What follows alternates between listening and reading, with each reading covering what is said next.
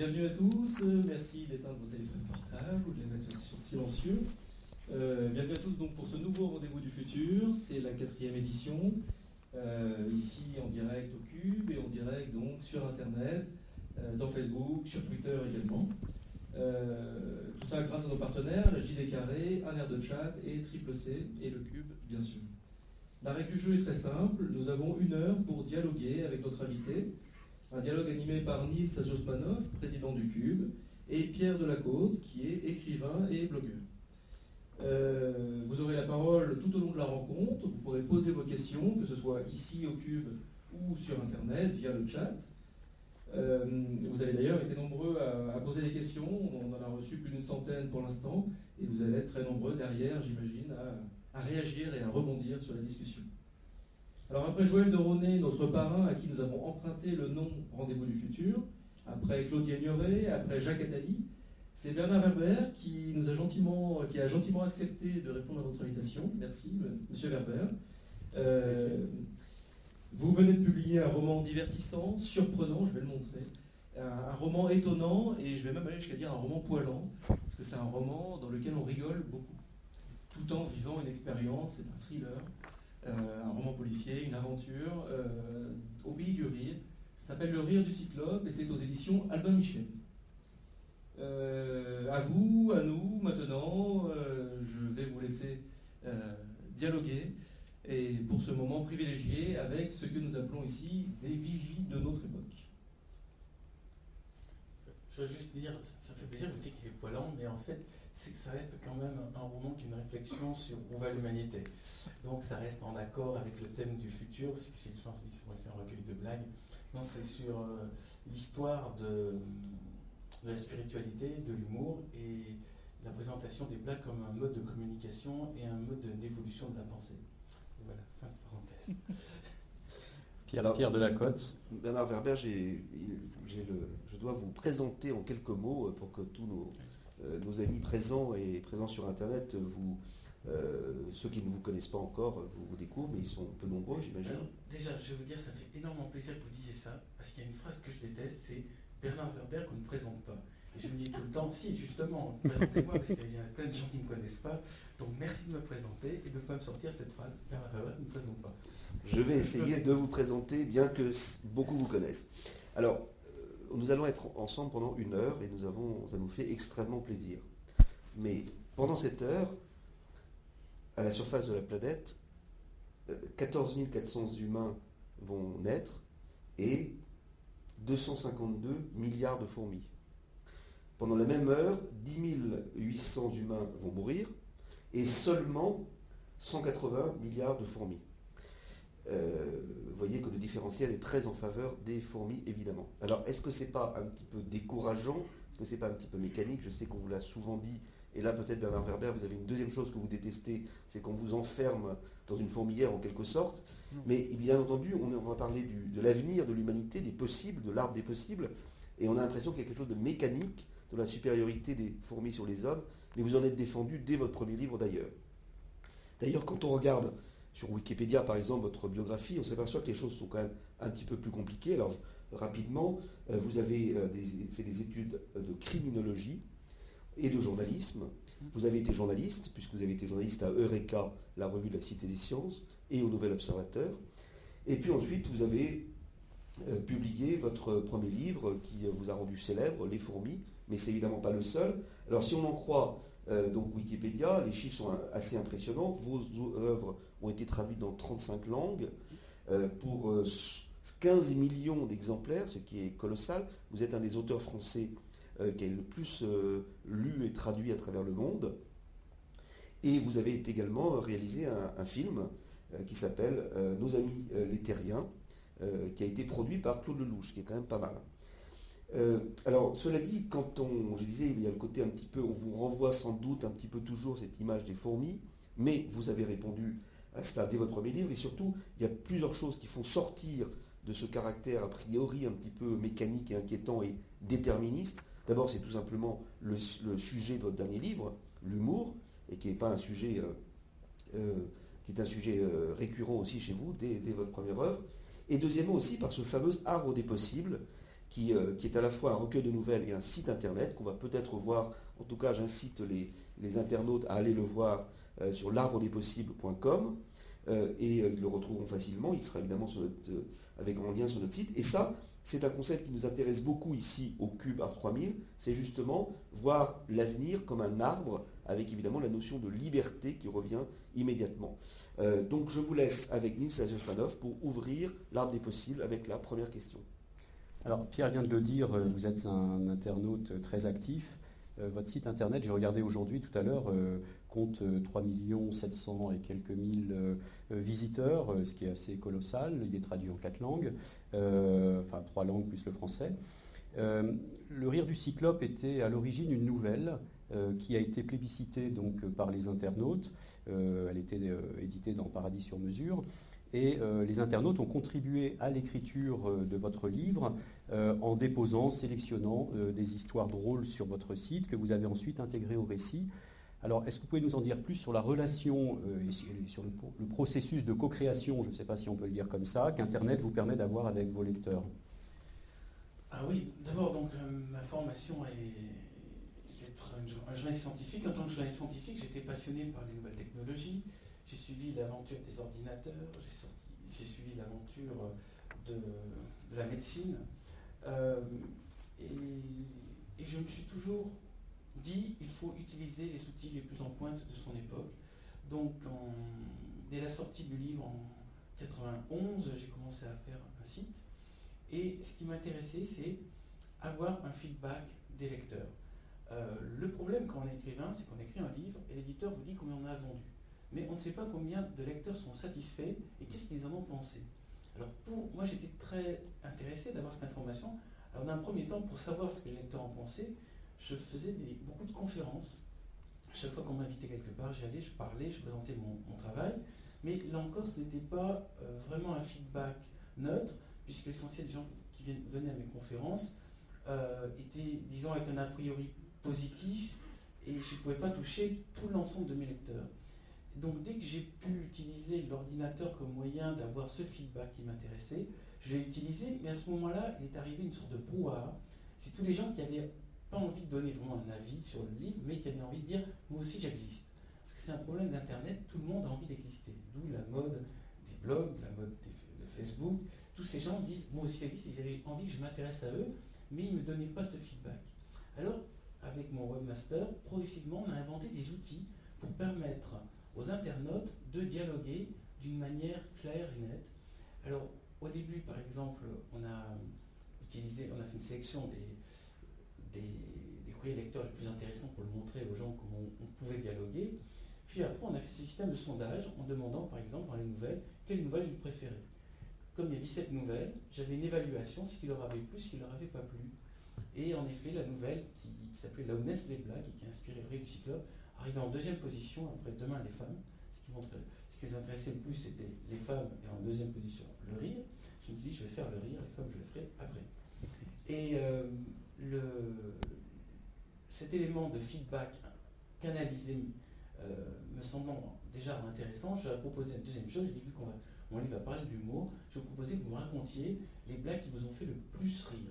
Donc, ne mettez pas un stock de blagues que vous copiez sur Internet, mettez-moi la blague qui vous a fait le plus rire. On a reçu 60 000 euh, blagues, sur lesquelles on a sélectionné 300 qui sont présentées, et j'en ai utilisé 5 euh, dans le rire du cyclope. Donc, vous voyez, c'est pas vraiment c'est un début d'implication des internautes, mais ce n'est pas vraiment euh, une implication encore volumineuse, parce que sinon ça part en tous les sens. Le problème d'Internet, c'est le côté chaotique de l'expression.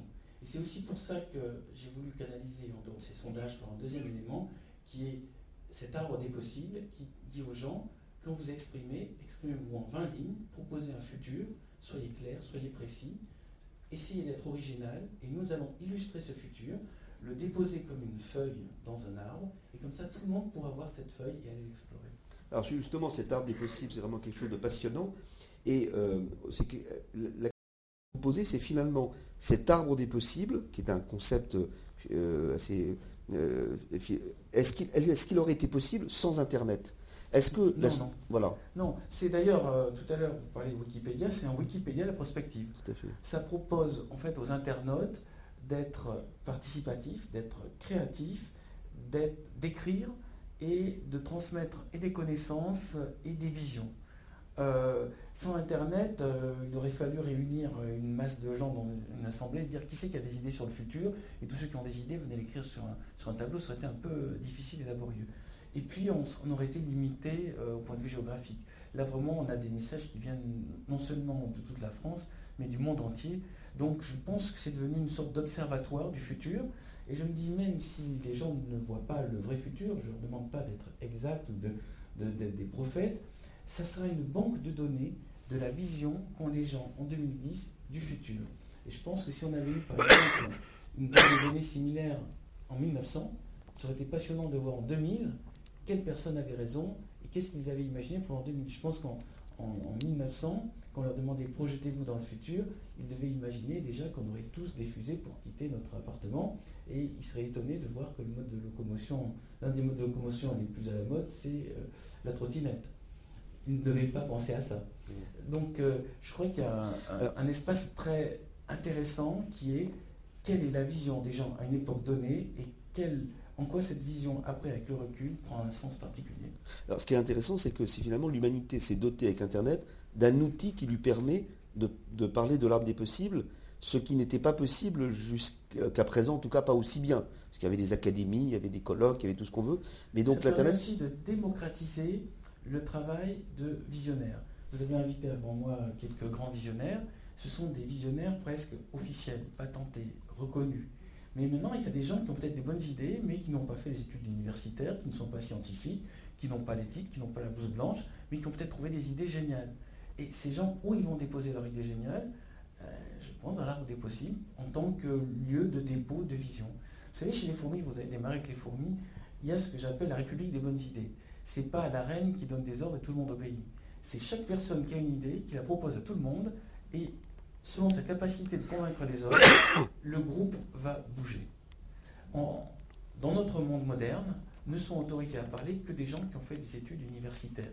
Mais études universitaires, ça signifie juste qu'ils connaissent le passé, qui a été vérifié par des professeurs eux-mêmes qui, qui connaissaient le passé. Mais à quel moment on parle du futur? On ne peut pas vérifier la capacité de quelqu'un à voir le futur. Donc il fallait inventer un nouvel espace, Internet le permettait. Mes lecteurs, je me dis, vu qu'ils sont venus vers mes livres, ils doivent avoir l'esprit ouvert vers le futur aussi. Donc j'avais une sorte de population prête, un outil prêt, et la rencontre, ça a donné la des possible. Mais c'est vraiment euh, une sorte de culture parallèle. Je suis conscient qu'on n'est pas passé par la télé, on n'est pas passé par les journaux, on n'est pas passé par la radio, on est juste passé par le bouche à oreille et la curiosité. Et c'est un outil bien plus puissant dans le long terme. J'ai vu d'ailleurs sur l'arbre des possibles qu'un internaute disait par exemple, mais est-ce que finalement on ne vient pas du futur? Et renversé, c'est assez intéressant. Euh, il, y a des, scénarios fabuleux. Euh, Sylvain Timsit, qui est donc le jardinier de l'arbre des possibles, qui est mon webmaster, euh, chaque fois il m'appelle, il dit Ah, qui a sorti une idée géniale et tout. Et il me raconte ça et je vois qu'il est dans l'enthousiasme. Nous sommes tous dans cet enthousiasme-là. Et il y a certaines personnes qui arrivent à publier genre 200 scénarios, 200 feuilles dans l'arbre. Alors justement, il y a, je signale qu'il y a plus de 2 millions de personnes qui sont déjà venues sur ce site, ce qui est absolument incroyable. Il y a plus de 6000 scénarios qui se combinent euh, les uns aux autres. Euh, alors, est-ce qu'on peut dire que c'est un outil d'intelligence collective? Et est-ce que pour, euh, quel était pour vous l'objectif premier de, de ce site? Et surtout, est-ce qu'il a produit des choses que vous n'auriez absolument pas imaginées? Alors l'outil, c'est déjà montrer aux gens que votre imaginaire est intéressant, valoriser l'imaginaire des gens. Souvent à l'école, il y a des professeurs qui valorisent la créativité et l'imaginaire des, enfants, mais la plupart disent euh, faites comme les autres, euh, trouvez les années par rapport aux, batailles, euh, répétez les lois mathématiques. C'est un synonyme de mémorisation, de répétition. Et moi, je voulais créer un lieu de valorisation de l'imaginaire ce qui pour l'instant n'existe pas. Et votre question c'était Est-ce que vous avez trouvé euh, sur ce site des choses que vous n'auriez absolument pas imaginées, enfin où vraiment vous avez dit euh, ça valait le coup de le créer rien que pour ça quoi. Euh, ou qui vous aurait surprise ou pris à contre-pied Il y a plein de petits scénarios qui sont anecdotiques, mais c'est surtout le fait qu'il y en ait autant qui m'a surpris. il y a une autre chose qui m'a énormément surpris par rapport à l'arbre des, des possibles, même en tant que petit, c'est qu'il y a une majorité de scénarios définis par les internautes comme optimistes. on est à peu près à 60% optimistes et 40% pessimistes. Mais comme me disait Sylvain, par moments ils mettent optimiste alors que ce n'est pas optimiste. Mais ils ont une vision, ils ont envie de paraître gentils. donc ça déjà c'est assez intéressant. Parce que si on regarde les actualités, on s'aperçoit que la plupart des informations qui, qui sont livrées par exemple aux journaux télévisés sont anxiogènes et nous annoncent la guerre, la pollution, la destruction de notre monde et tremblements de terre. Donc, vu qu'on est focalisé que sur le noir, on pourrait penser que les gens, que les jeunes, que les internautes se disent eh ben, tiens, ce malheur qu'on nous annonce va arriver. Or, pas du tout. Ils sont déjà en recherche de l'après-catastrophe. Que se passera-t-il après la, après la pollution? Que se passera-t-il après la guerre? Comment faire pour qu'on s'entende bien tous ensemble et qu'on crée un monde meilleur? Vous avez vu que des chercheurs américains ont réussi à, modéliser une sorte de météo émotionnelle à partir des tweets. Ils analysent des millions de tweets euh, en temps réel et qu'ils arrivent à faire des corrélations avec les cours de la bourse, ce qui est absolument incroyable, et, euh, et ça marche, entre guillemets. Oui, mais on, vous savez, il y a aussi Paul Le Poulpe hein, qui arrivait à trouver les mêmes trucs de football. Je crois qu'à un moment, quand on cherche quelque chose, on finit par le trouver. C'est le type qui se dit tiens, je vais aller voir sur Twitter la météo des émotions et la mettre en corrélation avec le CAC 40. Et il a déjà une projection tellement forte sur son analyse qu'il y a de fortes chances qu'il trouve euh, ce qu'il cherche. De toute manière, il crée un biais, puisque de fait, après. Euh, bah, c'est l'idée, c'est son idée qui est marrante. Mais après, j'aimerais bien voir comment il s'y est pris. Euh, quand j'étais journaliste scientifique, je me suis aperçu de quelque chose assez étonnant. Un scientifique émet une théorie et après il se débrouille pour que tout vienne corroborer sa théorie. Mhm. Et euh, il évacue de sa vision tout ce qui est contradictoire et dit regardez, tout confirme ma théorie. Et, si on regarde bien, les grandes inventions ont souvent été faites comme ça, mais aussi les grandes conneries ont été faites comme ça, juste émettre une idée. Euh, voilà, ça mérite. Mais en tout cas, l'idée est amusante. Alors, on connaît votre. C'est pour ça que, euh, je, je, précisais, ils se disent optimistes, mais quand on regarde les scénarios, ils ne le sont pas. Mhm. Donc, il, faut voir aussi qu'est-ce qui est le décalage, qu'est-ce qu'ils racontent réellement. Mais c'est intéressant. Alors, on connaît votre description minutieuse de, du système d'information et de communication dans les fourmilières. Mhm. Euh, est-ce que justement, grâce à Internet, grâce euh, à l'art des possibles, grâce peut-être à la météo dont on parlait, des, euh, sentiments ou à tout autre sujet, l'humanité est en train de devenir, donc beaucoup le disent, beaucoup plus collective évidemment. Est-ce qu'elle est en train de ressembler d'une certaine manière à une fourmilière ou à un empire de fourmilières C'est marrant de me poser cette question parce que je suis en train de réfléchir dessus actuellement.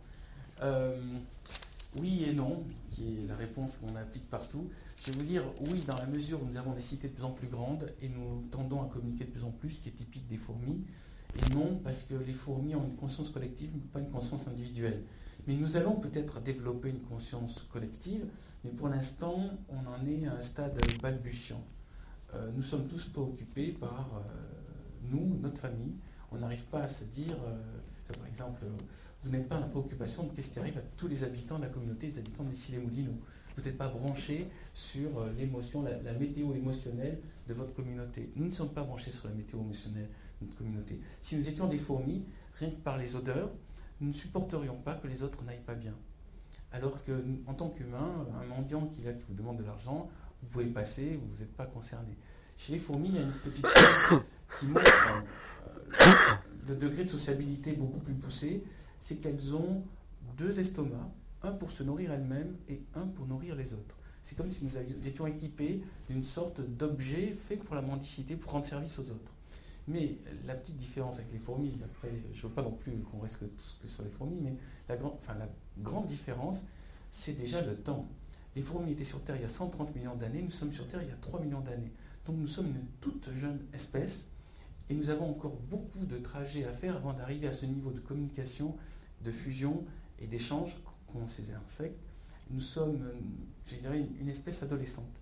Elles sont déjà une espèce euh, mature, voire euh, très âgée. 130 millions d'années, 3 millions d'années, ça, fait quand même 127 millions d'années de différence, ce qui est beaucoup, beaucoup. Et si on regarde bien l'histoire de l'humanité, il n'y a que il y a très peu de temps qu'on commence à faire des choses intéressantes. Euh, je vais dire 10 000 ans. Jusque-là, on était dans un système de survie, d'un système de peur. Et euh, depuis 10 000 ans, on fait des cités, on commence à avoir une sorte de, d'organisation, d'agriculture, de recherche de communication. Et de moment où on communique vraiment, je dirais, il y a presque un siècle. Mm. Et grâce à Internet, on est en train encore d'accélérer. L'histoire accélère à toute vitesse. Mais il y a quelque chose qui nous fait ressembler aux fourmis, c'est maintenant la capacité de toucher des gens sur des espaces gigantesques, ce qui n'était pas le cas pour nos ancêtres et qui nous rapproche de ces insectes. Alors justement, parlons de cette accélération. Des, chercheurs californiens affirment qu'en 2040, les systèmes d'intelligence artificielle s'auto-amélioreront et s'auto-reproduiront sans l'aide des humains. Euh, Joël de Ronet, donc, qui était ici, nous a parlé de, l'émergence d'un réseau de réseaux euh, prenant conscience de lui-même, euh, ce qu'il a appelé le MOPS, et qui est un peu le HAL de HAL 9000 de, de, de, l'espace, merci. quand on sait que l'ordinateur du module qui a transporté Neil Armstrong sur la Lune était 60 000 fois moins puissant que votre iPhone, on se dit qu'effectivement, on peut commencer à prendre au sérieux ce genre d'allégations. Vous dites vous-même euh, qu'il arrivera un moment où les machines euh, connectées créeront un système que plus personne ne contrôlera, euh, sauf peut-être les geeks comme dans Terminator. Alors, si on va aujourd'hui sur l'arbre des possibles, quel serait le bon scénario qu'on pourrait peut-être y trouver pour, à appliquer dès aujourd'hui pour éviter ce futur un peu angoissant? Eh ben, les, lois, les lois d'Asimov, écrites en 1940, euh, qui, sont des lois qui vont, je pense, être appliquées euh, pour les, robots, mais qui peuvent être appliquées aussi pour les Numéro 1, numéro 2, numéro 3. Numéro 1, c'est ne pas faire de mal à l'homme. Numéro 2, c'est préserver sa vie. Et numéro 3, si la loi numéro 2 ne contredit pas la loi numéro 1, euh, on peut à ce moment-là prendre des initiatives. Je crois que c'est à, peu près ça. Il doit y avoir d'autres. Mais il faut relire les robots d'Asimov parce que c'est en même temps et un scientifique et un auteur de science-fiction et un visionnaire. Et en posant les lois d'Asimov, cet auteur de science-fiction a fait beaucoup mieux que tous les scientifiques. Il a fait le lien entre la conscience et l'électronique. Mais nous allons assister, notre génération, au moment où un ordinateur dira Je sais que j'existe. Mais sans aller chercher en 2040, j'avais acheté quand j'étais jeune, quand j'avais euh, un de mes premiers ordinateurs, un système audio qui s'appelait Sound Blaster. Je ne sais pas si certains se rappellent de ça pour les Il était donné gratuitement avec ça une petite disquette qui s'appelait Doctors Byteso. Et Doctors Byteso, c'était un système de dialogue audio, c'est-à-dire je tapais euh, des phrases et l'ordinateur répondait avec une voix, mais qui était une voix naturelle, pas je suis un ordinateur, mais je suis un ordinateur, en anglais. Hein. I am a computer, mais une voix naturelle. Et nous avions ensemble, le docteur Sbaitso, contenu sur une disquette de 1 méga 4 et moi-même, de vrais dialogues passionnants. Et je lui demandais euh, est-ce qu'il savait qui il était? Il m'a répondu oui, je sais, je suis un programme fabriqué par des ingénieurs. Je lui ai demandé est-ce qu'il croyait en Dieu? Il m'a dit pour l'instant, le processeur de cette machine, et m'a mis c'était un 286, c'est un Pentium 286, ne me permet pas de comprendre des notions aussi complexes. Après, je lui avais dit, euh, dans le genre de réaction, je lui ai dit, est-ce que tu es content, est-ce que tu es conscient qu'en tant qu'ordinateur, tu ne pourras jamais atteindre l'intelligence d'un homme? Il me dit, oui, je le regrette, mais je vais tout faire pour, pour le rejoindre. Tout ça de manière immédiate, hein, pas euh, de temps de calcul. Et à un moment, j'ai insulté, je lui ai dit, de toute façon, tu es une foutue machine et tu vas crever. Et il m'a répondu, si tu continues à me parler mal, je vais être obligé d'effacer au hasard un de tes fichiers dans cet ordinateur. Alors j'ai fait la menace et tout, et alors on s'amusait, et je me suis dit, on est tout prêt de fabriquer un psychanalyste euh, informatique. Il avait aussi une manière de parler qui était tout le temps de retourner en question. Par exemple, en général, il me disait euh, Bonjour Bernard, comment vas-tu dès, qu'on l'allumait. Je dis, par je disais Je vais pas bien aujourd'hui, euh, je me pose des questions sur pourquoi le monde est comme ça. Il fait ah, tu te poses des questions sur le monde est comme ça, mais est-ce que tu t'es posé des questions sur comment tu es toi-même arrivé à ce genre de raisonnement? Il, me recentrait tout le temps sur moi et il repositionnait par rapport à ma famille et mon milieu. Ça, donc, c'était en 1985. 1985, et je peux vous dire, on pouvait rester toute la nuit à discuter. Et il ne donnait pas deux fois les mêmes phrases. Si je reparlais de Dieu, il m'en reparlait différemment. Si je l'insultais, il répondait différemment. Et sur 1 méga 4, on ne peut pas mettre énormément d'informations. Donc il doit y avoir une reconnaissance des mots, une association. Et je crois qu'on va assister. Maintenant, ça s'appelle des robots, non? Ça existe sur Internet. Je crois qu'il y a des concours de robots, notamment les prix Turing qui fonctionnent comme ça. Il y a des ordinateurs qui savent singer la pensée humaine à un point où on peut se poser la question est-ce que c'est juste un système expert ou est-ce qu'il est apparu une petite étincelle qui fait que quelque part ces dialogues sont issus d'une conscience de soi Mais moi je pense qu'avant 2040, on va assister à un ordinateur qui pense et qui peut parler de lui et qui peut dire cette phrase Je sais que j'existe, puisque c'est celle-là qui nous intéresse. alors là, vous parlez d'un ordinateur, mais est-ce qu'on ne va pas assister aussi à la fusion de machines, euh, le cyborg ou le, euh, ce que certains appellent le post-humanisme, où euh, c'est plutôt l'homme qui va s'augmenter de capacités internes, externes Moi j'ai une fusion de machine, j'ai mon iPhone sur moi, je considère que c'est une prolongation et de ma mémoire et de ma capacité à à mémoriser des textes, à mémoriser des images, à faire travailler mon cerveau. Euh, est-ce que j'ai besoin d'avoir une fausse main artificielle pour être un cyborg? Je ne crois pas. Je crois que déjà, je, dois passer 5 heures en, face à mon ordinateur par jour. Et euh, quand je tape, je tape très très vite. Donc toutes mes pensées passent directement sur l'écran. N'est-ce pas déjà une fusion en machine? Et donc j'utilise un MacBook Air. Je, fais la publicité pour cette machine que je trouve très légère très adaptée à l'homme parce qu'elle ne fait pas de bruit et tombe pas en panne. Et partout où je suis, j'ai envie de réfléchir, j'ai envie de fabriquer euh, quelque chose, un univers, je me branche et, mes doigts euh, caressent euh, le clavier et ça existe. Que, rêver de mieux comme fusion en machine J'attends pas du tout d'avoir des, pieds qui me permettent de marcher ou des yeux qui me permettent de zoomer. J'ai pas besoin, j'ai qu'à acheter un appareil téléphone, un appareil numérique euh, actuellement, nous sommes déjà dans une fusion homme-machine. D'ailleurs, je parle dans une machine, vous m'écoutez probablement dans des machines, et euh, sans les machines, nous ne pourrions pas avoir cet instant délicieux de rencontre pour parler du futur. Est-ce que les internautes ne vont pas poser des questions Justement, c'était ce que j'allais dire, euh, tout à fait adapté à, la suite, puisque les internautes et le public aussi qui est présent, est-ce qu'il y a des questions dans la salle? Et sinon, euh, en attendant que quelqu'un se lève le doigt, Alors, une ah. question d'internaute et après on prendra votre question. Alors, c'est toi, Éloi, qui doit poser la question. Le micro arrive, monsieur. Ah oui, bonsoir. Euh, j'ai une question euh, qui revient assez souvent quand je lis vos livres.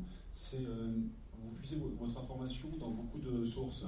Comment vous faites pour synthétiser vos, vos informations euh, en direction d'un livre? Est-ce que vous utilisez des, post-it, euh, un, cahier pour tout noter?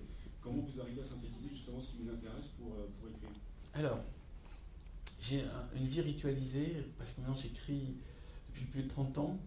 Et mon mécanisme est le suivant. J'écris de 8h à midi et demi.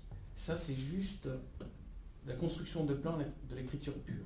Ensuite, de 13h à 15h, je rencontre une personne en général euh, un scientifique, un historien, un philosophe, un collègue qui travaille comme moi, avec lequel nous dialoguons et je l'interviewe. C'est-à-dire que j'essaie de ne pas avoir de sources qui soient issues des livres et des ordinateurs. Pourquoi? Parce que je me dis que si c'est dans les livres, si c'est dans un ordinateur, n'importe qui peut y avoir accès. Donc je recherche des, sources d'informations euh, orales et euh, visuelles. Donc, je, par exemple, pour écrire euh, Le rire du cyclope, j'ai pris ma voiture et je suis allé sur les lieux faire du repérage. Ensuite, pour parler du monde des humoristes, je suis allé discuter avec les humoristes. Par contre, j'ai une mémoire naturelle très faiblarde. Je note tout maintenant sur cette petite machine, pas en, audio, je tape et après je, réécris. C'est-à-dire je, je fais une encyclopédie en permanence relative du savoir relatif absolu euh, je la fais en fichier que j'arrête pas de nourrir tous les jours. C'est comme si j'allais à la pêche à des connaissances extraordinaires que je mets là-dedans et que je réutilise après pour mes livres. Euh, mais il me semble important de chercher des sources d'informations originales. Tout à l'heure, euh, quand vous parlez de Wikipédia, il y avait quelques petites imperfections, comme notamment le fait que Eureka n'était pas le journal de la Cité des Sciences, mais c'était un journal indépendant qui appartenait à Bayer. J'ai vu que c'est sur Wikipédia. Donc j'ai répété bêtement. Non, non, mais c'est normal parce que Wikipédia, n'est pas vérifié par qui que ce soit. Donc mm. c'est un site participatif, comme l'arbre des possibles. C'est que l'arbre des possibles n'a pas la prétention de dire une vérité, alors que Wikipédia est pris maintenant pour une Bible. Et il y a, d'autres choses que vous avez signalées qui étaient, je sais, sur Wikipédia et qui ne sont, pas, sont pas actualisées ou qui ne sont pas exactes. Euh, il faut se méfier aussi euh, d'Internet. C'est-à-dire Internet, c'est un lieu où il y a le bon et le mauvais. Euh, c'est l'endroit où vous pouvez communiquer, mais c'est l'endroit où vous vous faire piéger. Donc il faut avoir l'attitude d'Internet, euh, il faut le considérer comme un outil et pas comme quelque chose de fabuleux, quelque chose d'horrible. Tous ceux qui disent Internet c'est danger se trompent. Tous ceux qui disent Internet c'est l'endroit qui va résoudre tous les problèmes se trompent aussi. C'est exactement comme un marteau. Avec un marteau, vous pouvez fracasser un crâne ou vous pouvez construire une maison. Avec le nucléaire, vous pouvez faire de l'électricité ou vous pouvez faire la bombe atomique. Avec Internet, on peut faire une révolution mondiale spirituelle où on peut aller dans la catastrophe en répondant des mensonges, en répondant des calomnies ou en montant des complots. Cet outil est neutre. C'est l'intention de l'homme qui change l'outil. De la même manière, on, parlait de robots. Les robots ne sont ni gentils ni méchants. Ils vont être ce que l'homme va les programmer pour qu'ils soient. Et c'est ça qui est intéressant, c'est que en fait, ce que j'ai appris de tous mes livres, ce que j'ai appris de toute ma carrière, c'est cette phrase fabuleuse qu'a découvert Rabelais, Science sans conscience n'est que ruine de l'âme, qui résume énormément de choses, qui résume tous les enjeux. À l'époque de Jules Verne, on croyait que les machines allaient nous sauver, on croyait que l'homme, par la technologie, allait se libérer du travail et de toutes les, formes d'esclavage. Maintenant, on s'aperçoit que l'enjeu, il est ailleurs, parce que des outils peuvent être utilisés pour rendre l'homme encore plus esclave, et il faut remettre une forme de spiritualité, une forme de conscience dans l'homme, dans son rapport à la machine. Alors, je me permets d'intervenir avant de redonner la parole peut-être aux internautes. Vous, vous, avez parlé de Jules Verne. Hum. Et c'est très intéressant de voir à quel point l'idée du progrès avec un grand P, P majuscule, du 19e siècle a été largement remis en cause parce qu'on doute aujourd'hui de son côté linéaire, général, positif, etc. Alors, est-ce que vous, comment, là encore, euh, parlons du, cœur du problème, de l'avenir de l'humanité, est-ce que vous le voyez euh, positif, négatif, neutre, euh, avec du, bon et du mauvais, et éternellement, que chaque fois qu'il y aura l'énergie atomique, il y aura aussi la bombe atomique. Mais est-ce qu'on va quand même pas vers quelque chose, malgré tout, qui n'est certes pas meilleur ou pire, mais qui est néanmoins écrit avec une forme d'histoire et un sens de l'histoire? Comment vous, comment vous envisagez ce thème du progrès? Alors, je, vais dire de manière plus large, euh, si on regarde l'histoire de l'humanité, mais avec beaucoup de recul, j'ai l'impression qu'on fait trois pas en avant, deux pas en arrière, puis à nouveau trois pas en avant, puis à nouveau deux pas en arrière. Donc, euh, ma vue sur le futur, c'est qu'on va faire trois pas en avant et deux pas en arrière, mais ça se peut qu'on soit au bout du trois pas en avant, donc ça se peut qu'on fasse les deux pas en arrière et ça soit très pénible, mais qu'après on reprenne. Donc j'allais dire pessimiste sur le court terme, optimiste sur le long terme. Je vais donner un exemple du trois pas en, avant et deux pas en arrière. Pour moi, c'est l'Empire romain. L'Empire romain arrive aux alentours de l'an 200-300 avec une maîtrise du système juridique, du système littéraire, des technologies, de l'architecture, de l'art, qui est assez poussée. Là-dessus arrivent les invasions barbares, et on devra attendre une période qu'on a justement appelée la Renaissance, pour redémarrer là où on s'était arrêté. Donc il y a eu une parenthèse de 1000 ans du fait du retour à la barbarie, où on s'est mis à redécouvrir des choses qui ont juste été oubliées parce qu'il y a eu, des inconsciences de beaucoup, beaucoup de gens et que ceux qui détenaient le savoir et qui détenaient la spiritualité n'ont pas su le préserver face aux forces barbares. Il y aura toujours ça, c'est-à-dire une poussée euh, d'un petit groupe de connaissants et de personnes évoluées vers la spiritualité qui tentent de tirer tout le troupeau, une partie du troupeau ne suivant pas, la part du troupeau qui ne suit pas finit par bouffer ceux qui les tirent en avant. Et ce système-là, pour l'instant, il me semble qu'on n'arrive pas à arranger ça. Et là, actuellement, par exemple, j'ai l'impression que les élites sont en train de se couper du peuple. J'ai l'impression que les spécialistes en haute technologie sont en train de ne plus être compris par, par les gens. Et en même temps, tout ça se fait d'une sorte d'enthousiasme général, et j'ai peur qu'il y ait un retour de bâton.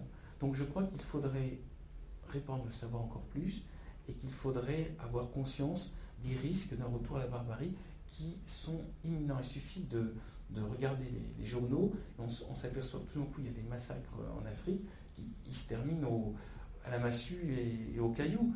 Donc c'est des humains qui sont comme nous à la même époque, c'est juste que le, savoir n'a pas été répandu de manière harmonieuse sur la planète. Donc ça doit être un des enjeux, c'est se débrouiller pour que la barbarie ne revienne pas. Et la barbarie, il faut pas, c'est pas d'aller chercher en Afrique, elle peut être euh, ici très proche de nous, on peut assister à, à, des scènes de retour à l'âge primitif en, très peu de temps. La clé du système, c'est l'éducation. Il faudrait, si j'étais si je pouvais parler à un gouvernant, je dirais qu'il faudrait tout investir dans l'éducation des jeunes, car l'éducation des jeunes et l'apprentissage de nouveaux outils, c'est ce qui permettra à repousser la barbarie. Il faut à tout prix les éduquer. Éduquer, les, éduquer j'allais dire, tous les jeunes de toute la planète. Il faudrait faire une loi de manière que mondialement, toute personne qui naît sur cette planète ait droit à la scolarisation et à l'accès aux connaissances, euh, ne serait-ce que de l'alphabétisation et, de l'histoire et l'accès aux, nouveaux outils. Alors j'ai justement une question de Gringer qui se, rapporte à ça. Une question de Gringer. Est-ce que cela intéresserait M. Herbert d'être consultant pour l'État français? Donc en gros, est-ce que vous souhaiteriez apporter quelque chose à la politique? Et l'arbre des possibles est un véritable espace démocratique, selon Gringer.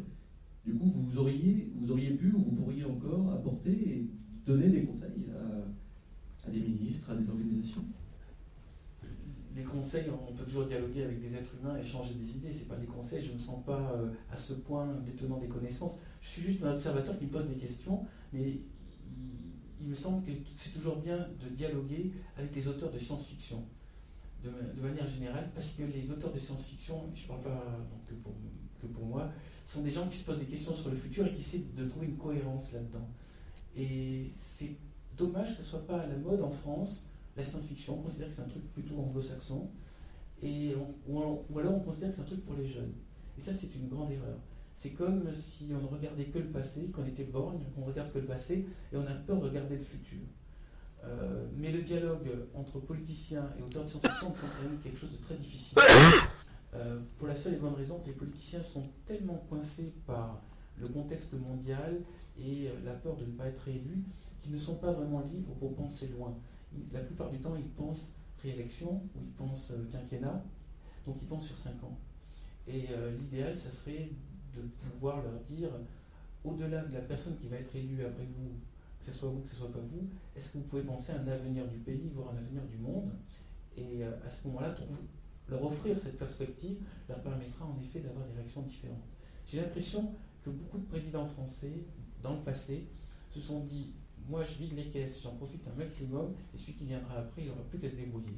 Résultat, on arrive à un pays qui est un tout petit peu avec des difficultés financières, mais euh, c'est parce que les présidents avaient une vue très très courte. Il faudrait qu'il y ait presque un, centre de prospective, mais permanent, pas qui dépende d'un politicien, pas qu'il soit ni de droite ni de gauche, mais qu'il soit un observatoire du futur. C'est d'ailleurs une idée, finalement, moi je vous le dis, qui, ressemble beaucoup à celle d'Asimov dans Fondation, où il y a ce groupe d'encyclopédistes qui vont sur une, lune et qui là réfléchissent au futur, et les politiciens viennent les consulter de temps en temps. Mais il faudrait que cet organisme soit indépendant et qu'il ne dépende pas des fluctuations euh, d'une élection et qu'il soit ni de gauche ni de droite beaucoup plus modestement, euh, le, CUP se livre régulièrement à un exercice de, prospective sur la société numérique, entre autres. Et euh, on a eu l'occasion, par exemple, de réaliser une, édition spéciale de la Technology Review du MIT qui avait pour titre donc Nos futurs au pluriel. Donc on était plutôt optimiste. Et il y a eu un certain nombre de contributions sur le monde dans 30-40 ans et notamment une des contributions euh, assez euh, intéressantes et qui a fait un gros buzz euh, sur Internet et Twitter, puisque ça a été repris par notamment Nathalie Kosciusko-Morizet dans pas mal d'interviews, c'est la théorie des crapauds fous. Donc Pierre va peut-être vous dire un mot. Oui, je suis modestement l'auteur de cette théorie. ça sonne déjà très bien. Théorie du crapaud fou appliquée à Internet même. L'idée est très simple et je, vous de je suis très heureux euh, de, vous demander de réagir. Euh, tout simplement, les crapauds, en général, euh, la plupart des espèces de crapauds vivent dans certaines zones et puis se reproduisent dans d'autres zones. Et au moment de la, de la saison des amours, tous les crapauds, mus par un instinct, vont dans une direction donnée et trouvent les fameuses zones de reproduction. C'est le cas de tous les crapauds normaux, qui obéissent vraiment à l'instinct. Puis quelques crapauds, pour des raisons X ou Y, euh, de folie, d'handicap physique ou de, ou de fantaisie peut-être, on ne sait pas, vont dans la mauvaise direction. On peut les considérer comme fous parce qu'ils ont très très peu de chances de se reproduire, de, trouver des conditions et puis de trouver tout simplement un partenaire. Ça, c'est la situation normale.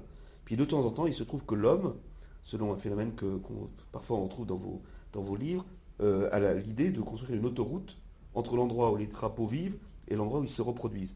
Et 100% des crapauds qui vont dans la bonne direction sont écrasés. Et tout l'avenir de la race dépend d'un tout petit nombre de crapauds qui ont trouvé la mauvaise direction, mais qui par miracle ont trouvé une partenaire pour se reproduire. Et moi je me suis dit que ça arrivait souvent dans l'espèce humaine. Vous aviez des crapauds fous qui partaient dans des directions absurdes, style Christophe Colomb qui croyait aller dans les Indes, euh, et qui ne pensait pas du tout qu'il allait découvrir l'Amérique et que ça allait devenir les États-Unis d'Amérique ou l'Amérique centrale. Vous avez les gens qui ont créé Internet, tout simplement, qui pensaient faire quelque chose pour l'armée, puis finalement ont créé un. Et souvent, donc, euh, il y a dans l'espèce humaine des crapauds fous qui, euh, parfois, sont écrasés eux-mêmes, mais parfois ouvrent la voie de l'avenir. Est-ce que vous ne pensez pas qu'on pourrait peut-être être un peu dans cette situation-là?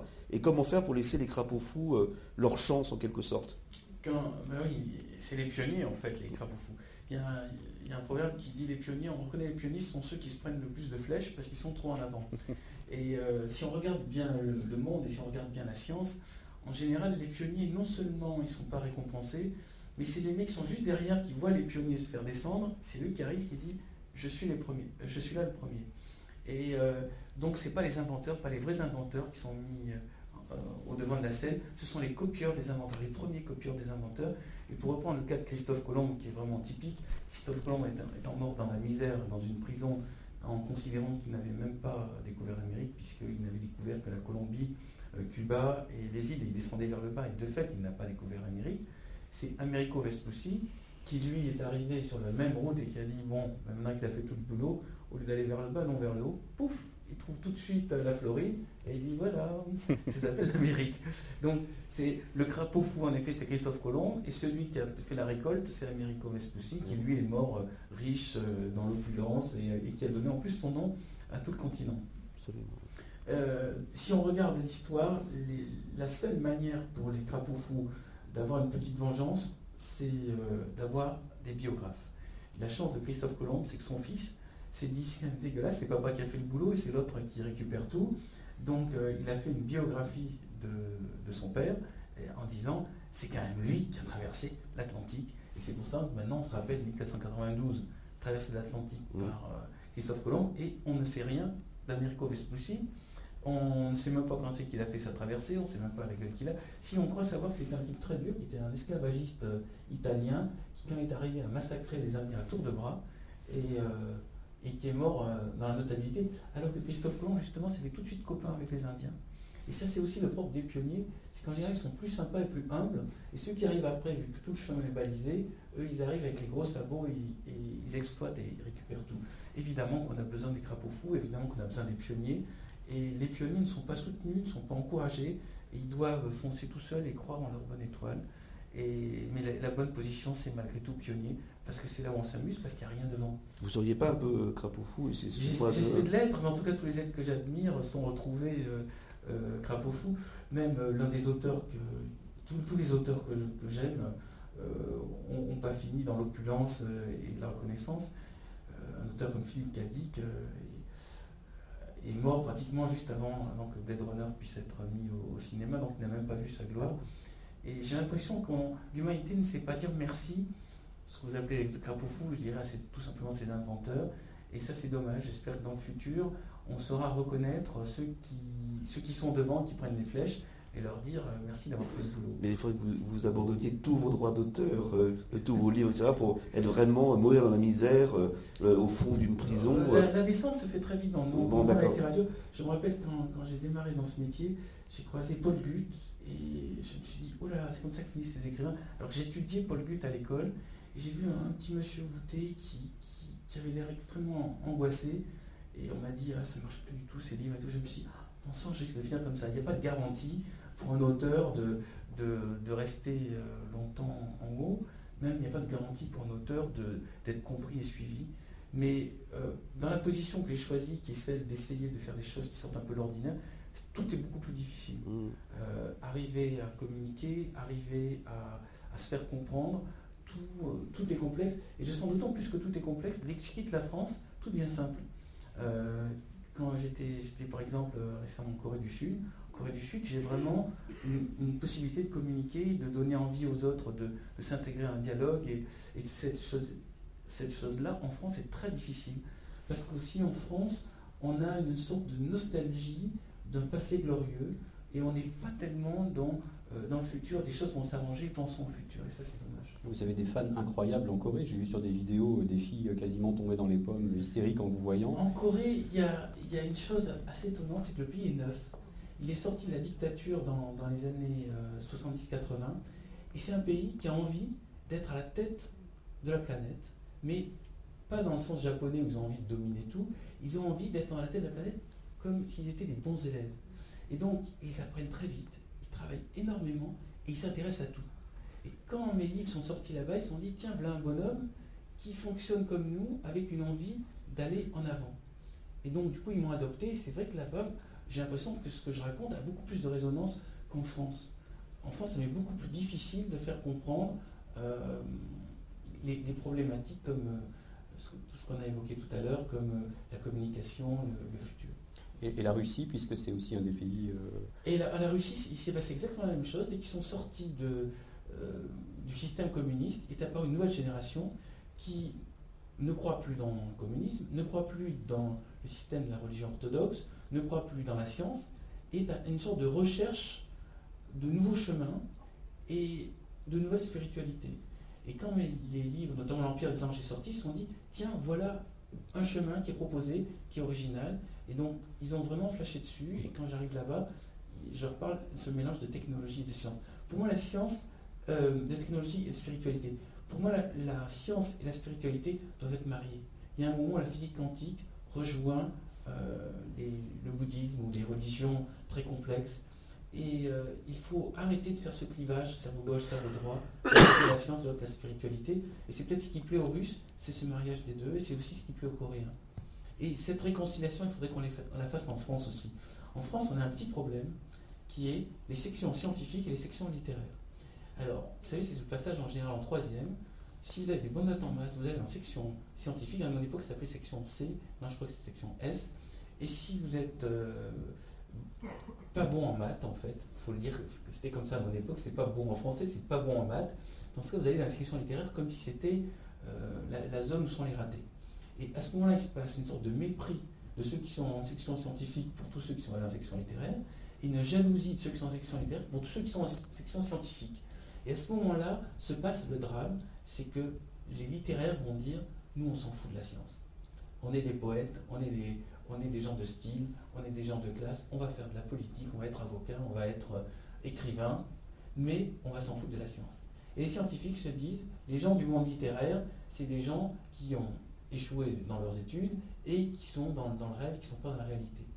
Et maintenant, on arrive à cette chose-là, il faut réconcilier les scientifiques et les littéraires. Et c'est vraiment très difficile. C'est pour ça que je vous dis, j'arrive mieux à communiquer en Corée et en Russie, parce que là-bas, ils n'ont pas ce, clivage.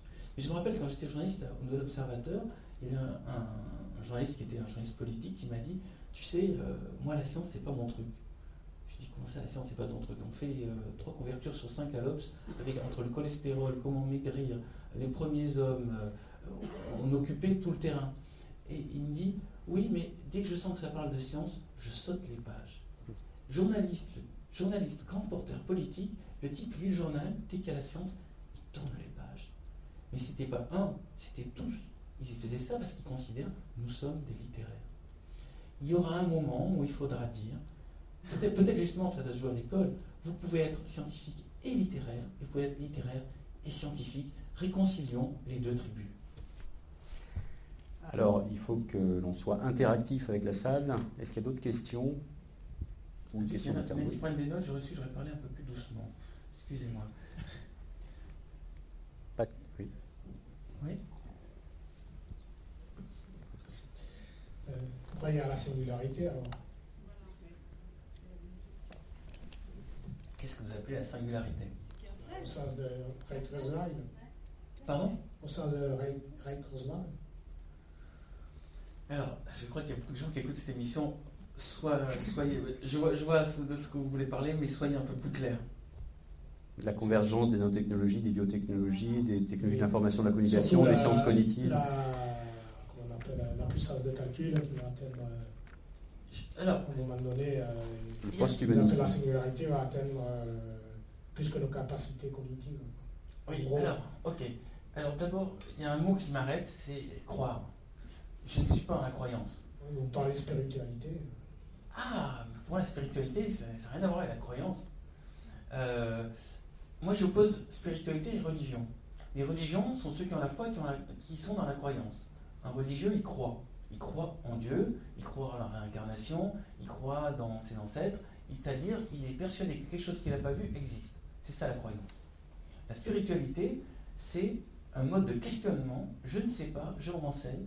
L'agnosticisme me semble la position de, l'être spirituel. Et c'est une position dynamique. La croyance est une position figée. Je crois en, Dieu, donc c'est terminé, c'est pas la peine de discuter, euh, vous êtes croyant. Euh, maintenant, si vous êtes en train de vous poser la question est-ce que Dieu existe ou n'existe pas, vous êtes dans autre chose, vous êtes dans la spiritualité. Et la, question et l'attitude de l'être spirituel, à mon avis, dans ma vision, je pense que d'autres gens pensent que la spiritualité, enfin, on a tendance à confondre les deux. Euh, maintenant, je ne crois pas en la science, je ne crois pas que les calculs permettront d'approcher Dieu, je suis dans il se peut que ça arrive, que ce soit une branche de l'arbre des possibles, mais elle, elle a, à la limite, on pourrait mettre en pourcentage, il y a 75% euh, de chances pour qu'avec des calculs, on approche de, Dieu. Ou de, mais euh, c'est un chiffre, ce n'est pas une certitude. Je méfie de tous les gens qui ont des vérités, qui ont des croyances, qui ont des foi, parce que ça coupe entièrement le dialogue. Je préfère des gens, d'abord, qui changent de foi, comme on change de vêtements, c'est plus propre, qui changent de, de certitude, qui changent de vérité et euh, qui aèrent leur pensée.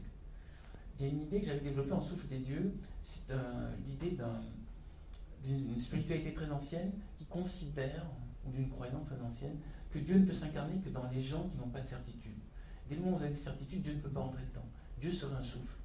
Et ce souffle peut rentrer que dans les cavernes, les êtres creux, les crânes creux. Donc euh, j'essaie d'être creux, j'essaie d'être vide, et je trouve que cette notion est très bien développée dans, un livre qui s'appelle le Tao Te Ching, et donc c'est le taoïsme, qui m'a l'air le, meilleur lien entre la physique quantique et la spiritualité. Et pour moi, le taoïsme, c'est l'acceptation du paradoxe, l'acceptation de la dynamique du monde, l'acceptation du changement permanent, l'acceptation que nous sommes des êtres en devenir, mais nous ne sommes pas des êtres terminés. Nathalie parlait ici même de loyauté parallèle où effectivement on peut croire en des choses différentes avec la même foi et que ce n'est pas univoque. Oui, mais euh, toute personne qui détient une vérité finit par se mettre en colère contre une personne qui détient la vérité contraire. Et euh, la colère est mauvaise conseillère. Alors que le questionnement attire des réponses. C'est-à-dire, dès le moment où vous posez la question est-ce que Dieu existe Vous allez voir plein de gens qui vont vous dire moi, ma vision de Dieu, c'est ça. Ou moi, je pense que Dieu n'existe pas. Et vous allez entendre tout le monde, vous allez faire une opinion personnelle. Euh, si je devais définir aussi la notion de spiritualité, je dirais c'est savoir qu'il y a quelque chose en nous qui sent intuitivement ce qui est bien et ce qui n'est pas bien pour nous, ce qui est bien et pas bien pour l'humanité, ce qui est plutôt vrai ou plutôt faux. Et cette chose-là, il faut tout le temps la questionner. Ne pas se dire c'est écrit dans un livre, ou un type a dit ça, ou euh, utiliser des termes savants pour euh, identifier des choses en disant tiens, ça c'est comme ça. Il faut juste se dire est-ce que ça sonne pour moi de la lumière ou de, l'ombre? Est-ce que ça sonne de la vérité ou du mensonge? Et accepter l'idée que pour une autre personne, ça peut résonner différemment. Donc je vais parler plutôt de résonance. Voilà. Et euh, j'avais senti cette notion dans le Tao Te Ching, euh, qui est pour moi un texte qui a l'air religieux, mais qui en fait euh, est un texte qui nous renvoie à notre propre intelligence et qui a l'air de dire, vous savez déjà tout, vous n'avez pas besoin d'apprendre quoi que ce soit de ce livre, et euh, vivez dans l'étonnement, l'émerveillement et la capacité de recevoir sans cesse. Il y avait une question, monsieur?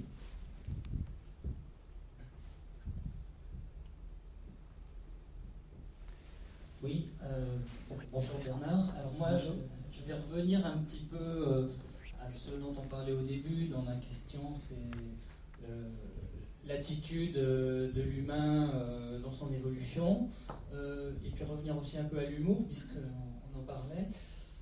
mais j'ai d'abord une petite question, c'est est-ce que vous avez vu l'intervention de Philippe Stark au TED à la convention TED? Non, mais je vais faire une convention TED en janvier.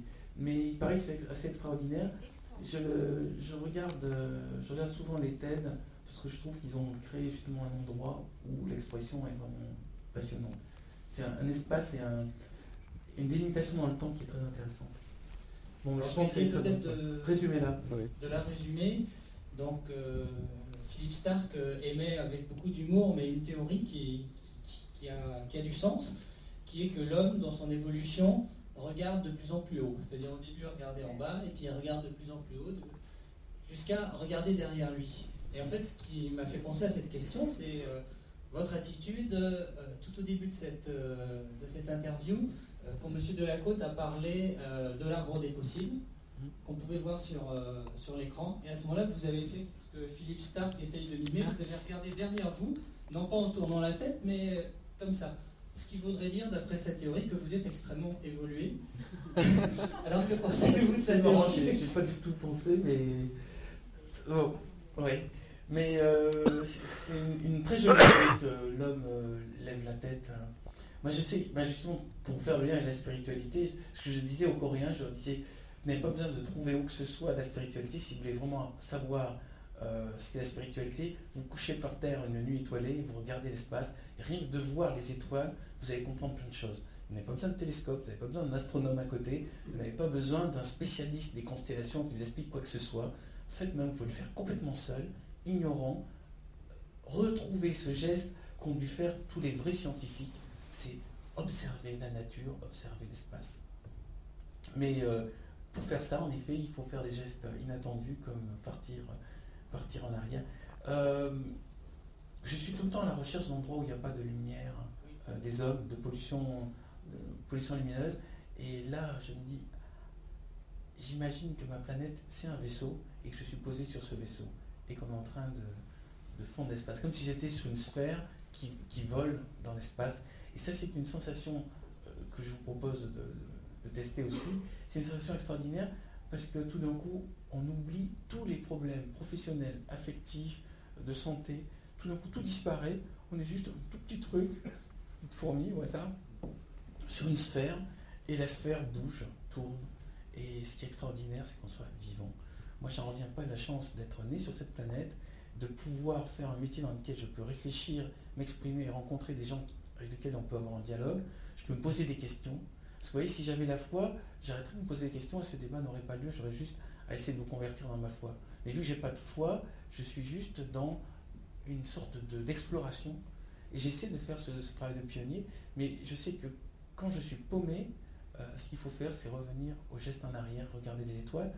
Et il y a une autre euh, expérience physique de spiritualité qui me semble très simple à établir, c'est toucher un arbre et se visualiser comme,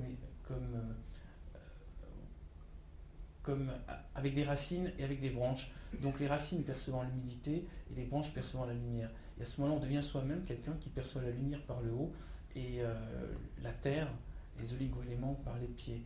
Et ça, c'est le retour à l'essentiel. Tout le reste, c'est intellectuel. Je me méfie de, tout ce qui est accumulation de paroles. Même si je suis en train de vous dire ça avec des paroles, c'est affreux à dire, mais euh, il y a un moment, au-delà du blabla, il faut expérimenter les choses. D'ailleurs, je vous disais, je ne me sers pas des livres euh, pour écrire mes livres, je, vais voir et je vais parler. J'ai envie de vous dire, euh, si vous voulez savoir ce qu'est Dieu, regardez les étoiles et allez toucher un arbre. C'est mieux qu'aller dans un temple et répéter une prière. Et encore, c'est encore mieux qu'aller se confesser à quelqu'un auquel vous allez raconter toutes vos turpitudes et l'autre va dire vous allez me faire des prières. C'est, des choses anciennes qui marchaient par rapport à des populations qui n'étaient pas informés de, l'univers. Mais maintenant qu'on sait comment est l'univers, qu'on sait comment est la nature, il faut revenir à l'infiniment petit, l'infiniment grand. Regarder des fourmilières aussi. C'est une expérience euh, de spiritualité très forte. Euh, des arbres et, regarder les étoiles. En vous, en vous entendant parler d'un arbre qu'il faut toucher, vous me faites penser à une scène du film Des dieux et des hommes, où on voit Lambert Wilson, frère Christian, dans, le monastère, qui touche un arbre un grand arbre très beau alors que le paysage est désertique. Ça dure 10 minutes. Il est rare de voir une image de cinéma s'attarder aussi longtemps sur un arbre. on a vraiment l'impression de, de, voir ce que vous venez de décrire. Je comprends mieux cette scène. Je n'ai pas vu, je n'ai pas vu le film, mais je crois que c'est une sorte de bon sens planétaire. Je ne prétends même pas avoir inventé cette idée. Euh, je crois que depuis la nuit des temps, il y a eu plein de gens qui ont essayé de dire ça. Euh, il y a un moment, le blabla avec la bouche doit s'arrêter et il faut passer à l'expérience vécue. Et l'expérience, c'est une expérience avec son corps. Et c'est marrant parce que je vais vous raconter un, truc. Quand j'étais en classe de philo, j'avais des très mauvaises notes. Et, une fois, un professeur me dit Vous savez pourquoi je mets des mauvaises notes, Herbert Parce qu'on fait tout le temps référence à l'Orient, alors qu'on a tout ce qu'ils font en Occident. Plutôt que de nous parler euh, du bouddhisme ou du zen, vous feriez mieux de relire Spinoza, Aristote et Platon, et vous verrez, ils ont déjà tout compris.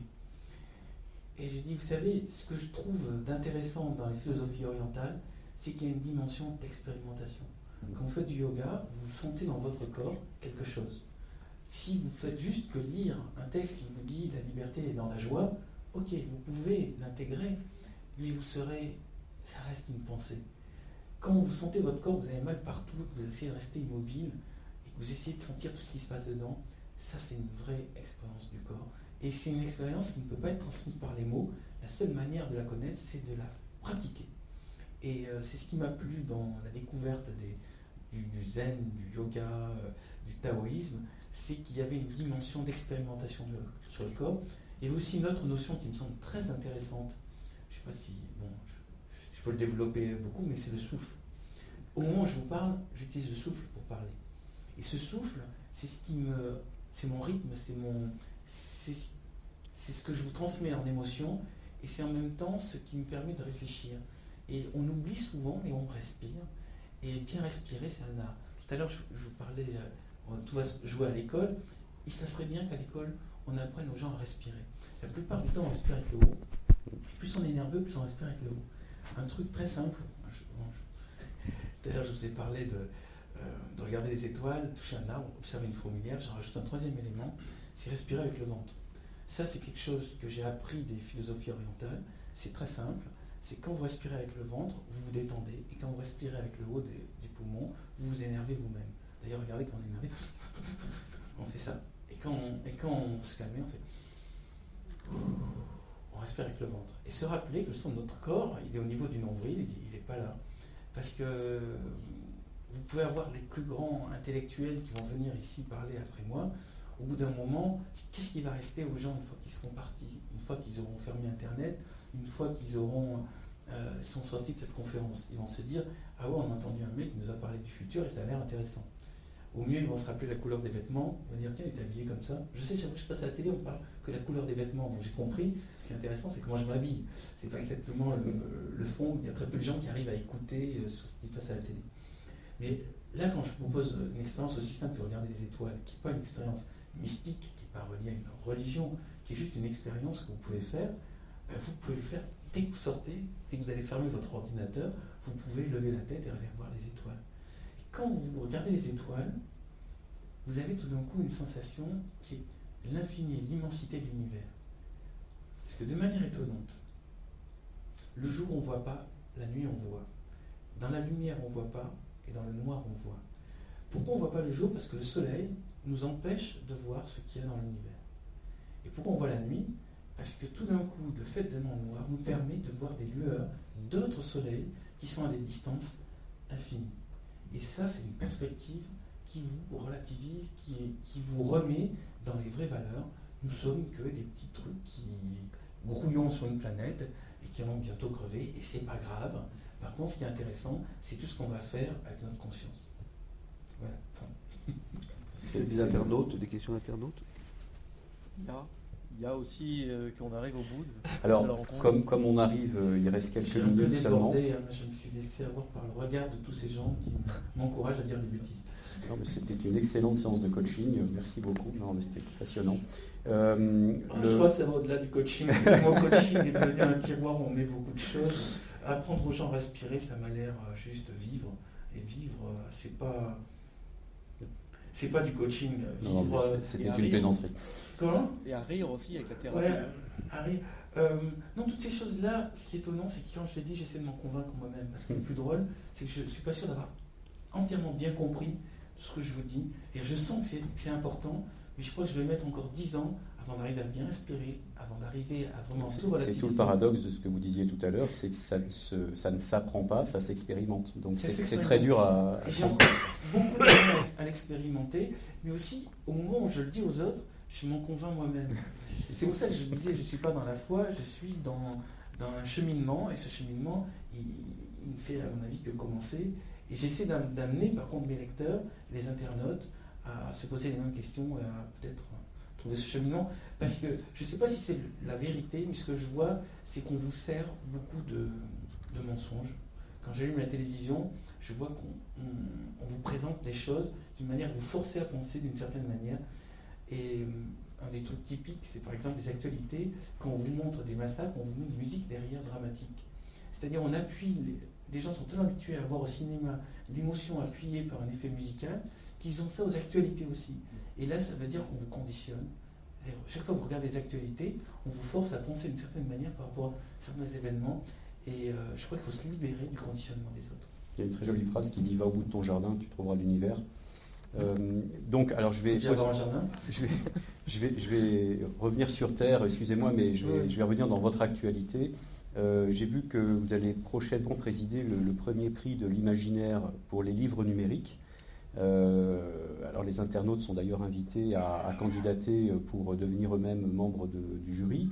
Est-ce que vous pouvez nous en dire plus sur euh, ce prix en quelques mots et sur, surtout sur cet euh, imaginaire pour les livres numériques dont on se dit qu'il doit inciter à, explorer le plus possible, exploiter toutes les potentialités du multimédia et de l'interactivité?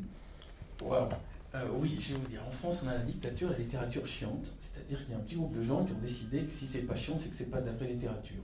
Donc, quand l'Express et, Sony m'ont proposé d'ouvrir une petite faille dans ce système complètement verrouillé qu'est la littérature française, je, leur ai dit, pas de problème, du moment qu'on arrive à ressortir de nouveaux auteurs, enfin du sang frais, qu'on arrive à sortir des auteurs avec des histoires, et non pas des auteurs avec euh, juste qui regardent leur nombril pour parler de avec qui ils ont couché et, euh, comme ils sont malheureux d'être vivants, euh, j'ai dit, on va essayer d'ouvrir une petite fenêtre et avec ce prix, moi j'y crois, je crois qu'en plus on va pouvoir faire une chose extraordinaire, c'est un prix honnête.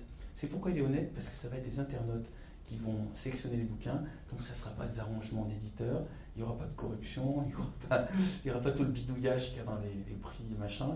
Et euh, voilà, j'essaie d'ouvrir un, un contre-feu. Je sais qu'on ne va pas y arriver parce qu'en face, ils, ils ont tout le système, mais euh, c'est comme l'arbre des possibles.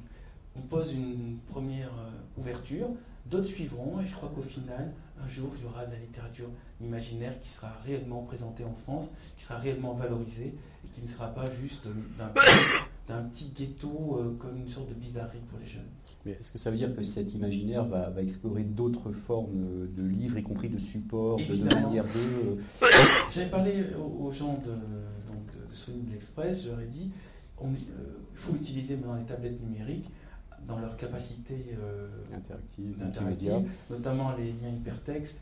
Euh, sur mon site internet, je mets les mes repérages de livres, je mets mes scènes coupées. J'utilise les mêmes systèmes que les, les bonus des DVD. Quand vous achetez un DVD, vous avez le commentaire du réalisateur, vous avez des scènes coupées, vous avez euh, des, des bêtisiers, vous avez euh, des, des informations annexes, et on n'a pas pour les romans. Alors, je mets la BO, qu'est-ce que j'ai écouté comme musique, des repérages et, euh, et des, des informations qui rendent le livre plus vivant et plus interactif. Il y a autour du livre une sorte de sacralisation. Il faut que ce soit un objet vieillot, ancien, authentique. Et moi, je crois qu'il faut que le livre s'adapte à notre époque. Il faut qu'il soit rapide, qu'il raconte une histoire, qu'il informe les gens, qu'il touche les jeunes et qu'il ait une possibilité d'évoluer dans sa forme et dans son fond. Mais c'est un combat perdu. Je le sais parce que je me suis déjà heurté au système, j'ai bien vu que tout était verrouillé. Par contre, il faut essayer. Là, là oui, je me sens pionnier, je me sens crapaud fou, et euh, je sens bien qu'en face, euh, il y, a, a des canons, mais euh, il faut bien quelqu'un y aille. Tout le monde à la pétoche, ils se disent Ah là là, si on dénonce le système, on va dans le système. Mais si personne ne dénonce, si personne ne fait bouger les choses, on, va, on est pour 50 ans à avoir tout le temps des, des vieux académiciens qui nous racontent qu'ils ont pris des filles en, en stop et ils ont couché avec, on n'a rien à foutre. je cite personne, mais bon, euh, il y, a, quelque chose à faire, il y a quelque chose à bouger. Maintenant, je regrette qu'il n'y ait pas plus de mouvements plus vite. Et je regrette aussi que les auteurs de science-fiction, pour la plupart, ont la bétoche de, de bouger. Donc, je profite du fait d'avoir des lecteurs et d'avoir une audience pour dire nous pouvons proposer aux lecteurs autre chose que ces romans autobiographiques. On peut proposer des romans histoire, des romans suspense et des romans avec des idées et des connaissances. Oui, je signale d'ailleurs que nous, ça fait quelques années que nous, présentons des, travaux euh, littéraires euh, qui utilisent donc les, possibilités du numérique. Et Pierre, qui est à côté de nous, euh, lui-même a écrit, quand j'ai rencontré il y a une quinzaine d'années, des poèmes hypertextes. Ou sur la ville, où les carrefours étaient des liens hypertextes. le numérique, l'hypertexte, le livre numérique, effectivement, permet d'avoir le, alors un roman policier dans lequel on peut être du côté euh, du criminel ou du policier ou, du, ou de la victime, etc. On peut se promener, on peut se balader. Et euh, le lien hypertexte, je vais vous en parler tout à l'heure, c'est quelque chose qui est, qui, est, la structure même du, du, web. On a invité ici euh, au Cube Ted Nelson. Ted Nelson, le créateur de l'hypertexte, qui est un ami mmh. personnel. Il fêtait ses 70 ans au, Cube. Il, a, il avait d'ailleurs une vision de l'Internet qui était beaucoup plus littéraire, beaucoup plus scientifique aussi d'ailleurs, et beaucoup moins commercial et beaucoup moins euh, euh, que, ce qui s'est fait. Et finalement, l'idée de l'hypertexte original était beaucoup plus riche que ce qu'on en a fait euh, au bout du compte. Est-ce que l'hypertexte, ça serait quelque chose sur lequel vous, pouvez vous-même travailler ou Je travaille là-dessus. il faudrait voir, un, un moment, j'aimerais montrer mes manuscrits. Je travaille en mode plan et je, je zoome à l'intérieur de mes textes en permanence. C'est-à-dire, je, fonctionne. pour moi, un roman, c'est pas des phrases qu'on empile comme on met des perles dans un collier, puis au final, on a un collier avec plein de perles.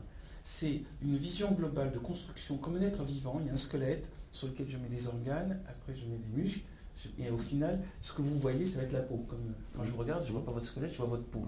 Eh bien, euh, moi, j'aimerais montrer les squelettes de mes romans. J'aimerais montrer comment je les construis, comment je trouve des formes géométriques. Il y a des formes géométriques derrière mes romans. J'aimerais euh, par exemple, que dans le texte, si quelqu'un a envie de voir les coulisses, il puisse cliquer sur le mmh. texte. Euh, vous savez, un peu comme euh, sur Matrix, vous cliquez, vous voyez l'effet spécial. Mmh. Là, j'aimerais montrer, si, si l'intrigue, elle arrive là, et il y a ce bout de théâtre à cet endroit, c'est parce que le squelette est comme ça, et que vous êtes à cet endroit du squelette. Mais le lien hypertexte, évidemment, c'est génial. En plus, ça permet tout simplement au lecteur qui a envie tout d'un coup de basculer vers autre chose, par exemple d'approfondir un passage, il pourrait être envoyé même sur un, lien euh, Wikipédia. Mais j'utilise, en fait, j'utilisais à partir des fourmis une sorte de mécanisme euh, qui est issu du lien hypertexte, c'est-à-dire je fais plusieurs récits parallèles. Alors, je raconte une histoire sur les fourmis, mmh. j'utilise l'encyclopédie comme un moyen d'approfondir un aspect qui a été développé. Et pareil, j'utilise dans euh, Le rire du cyclope des, les blagues et l'histoire de l'humour comme une manière d'offrir une, autre vision mmh. du texte au lecteur. Et si ça l'ennuie de lire l'histoire, il saute. Si ça l'ennuie de lire les blagues, il saute. S'il veut lire que les blagues, il peut le faire aussi. Mmh. C'est-à-dire, le lecteur, juste sur l'objet papier, peut choisir différents modes de lecture qui soient complètement euh, différents et complémentaires. D'accord. Voilà, je crois qu'on est vraiment obligé de, conclure, à moins qu'il y ait encore une dernière question de la salle. Euh, ben, merci infiniment Bernard Werber, c'était passionnant. Euh, on est passé vraiment par beaucoup d'horizons différents, de la spiritualité, pardon, en passant par technologie très high-tech euh, ou l'hypertexte. C'était un beau voyage. Je, crois que notre génération, les, gens qui sont là, nous allons vivre des choses extraordinaires et des enjeux colossaux. Et il ne faut pas croire que ça se passe au-dessus de nous. Je crois que n'importe quelle personne peut changer le monde, n'importe quelle personne peut lancer une idée qui pourra être reprise par une autre personne pourra bouger tout l'univers. Et ça, c'est grâce à Internet, ça, c'est grâce à tout ce qui a été fait par nos ancêtres. Nous, sommes, nous bénéficions enfin, enfin du temps, de l'énergie et des outils pour pouvoir changer le monde. Et ça serait vraiment dommage qu'on ne le fasse pas. Moi, j'ai envie de le faire et je pense que les gens qui sont là aussi. Et, juste le, mot, dernier mot de la fin, si je puis dire, le, un jeune auteur vient vous voir aujourd'hui, vous demande le conseil, vous lui dites quoi? Est-ce que c'est encore euh, le livre ou est-ce que... Le conseil, c'est soit original. Euh, le drame de, la littérature, c'est que beaucoup de jeunes auteurs ayant peur de ne pas être publiés se disent, pour être publié, il faut que je copie un auteur qui a déjà euh, eu beaucoup de succès. Or, c'est exactement le raisonnement contraire qu'il faut avoir. Hmm. Pour pouvoir réussir dans l'art, il faut se démarquer. Il faut être marginal, il faut proposer quelque chose que les autres n'ont pas fait. Il faut être pionnier. c'est vrai qu'en copiant les autres, on peut à un moment rentrer dans la citadelle. Mais au bout d'un moment, on va, on, va, on va tourner en rond. Et je vois tous les auteurs qui sont mis à copier des choses qui existaient déjà pour rentrer dans la citadelle, ils se mettent maintenant juste à devenir des nantis de la littérature, comme seul objectif littéraire et l'Académie française, et ils deviennent des vieux. Alors que le vrai endroit où c'est passionnant, c'est la créativité, l'originalité, et surtout ne pas écrire pour plaire aux autres, mais écrire pour fabriquer un monde qui fasse rayonner des idées. Je n'ai pas d'autres termes. Donc, être original, première chose. Ensuite, croire en son rêve, c'est-à-dire être opiniâtre. Euh, beaucoup de gens font une moitié de manuscrit, et là, ils donnent à lire à leur entourage, et puis, euh, s'il y a quelques critiques, ils baissent les bras, et s'il y a trop d'enthousiasme, ils, euh, ils baissent les bras aussi. Donc il faut aller, quel que soit le projet, il faut aller au bout. Et quel que soit le prix pour aller au bout, il faut payer ce prix. Pendant très longtemps, on vous a dit, les fourmis, ça n'intéressera jamais personne. Bah, c'est scientifique. j'ai- Ouais, ouais. Ça ne peut pas interroger- interroger- intéresser les gens. Euh, déjà, tous mes collègues du Nouvel Obs disaient Attends, qui c'est que tu veux que s'intéresse aux fourmis? À part les gens qui veulent s'en débarrasser dans leur placard. Mais ensuite, quand j'ai présenté aux éditeurs, euh, pendant six ans, j'ai reçu la petite feuille euh, Désolé, votre euh, manuscrit ne nous intéresse pas, il rentre dans aucune de nos collections, y compris de mon éditeur actuel qui m'a envoyé trois lettres de refus que j'ai gardées, que je lui dis envoie chaque fois. Je lui dis Vous avez quand même pas réagi tout de suite, tout de suite. Mais c'est le propre aussi de la nouveauté c'est que personne n'a envie d'aller vers la nouveauté parce que c'est dangereux, c'est pas rassurant. J'ai pu voir aussi dans le monde du cinéma. Quand j'ai fait le film, on m'a dit quelles sont les stars? J'ai dit les stars c'est nous, c'est l'humanité. Et ils m'ont dit ah désolé, nous on a une liste de stars qui nous permet de savoir combien de stars on va distribuer. Donc si vous ne donnez pas de nom de stars, on ne peut même pas voir le film. Et c'est comme ça partout. C'est-à-dire il faut, il faut déjà faire pareil que les autres et rassurer tout le monde avant d'être accepté. Mais tant pis, il faut se casser la tête sur les murs et il faut faire dans l'originalité à tout prix. Et c'est pour ça que j'ai créé l'arbre des possibles pour inviter les gens à faire déjà des tout petits textes qui soient déjà comme des petits romans, mais dans lesquels ils vont montrer leurs idées les plus originales. Et ils ne seront pas jugés, ils seront juste vus par tout le monde et ils laisseront leurs traces. Merci pour cette très belle conclusion. Pierre Delacote, merci beaucoup. Éloi Chopin, merci, Merci. beaucoup à toutes et à tous. Merci aux internautes. Et Bernard Werber, merci encore infiniment.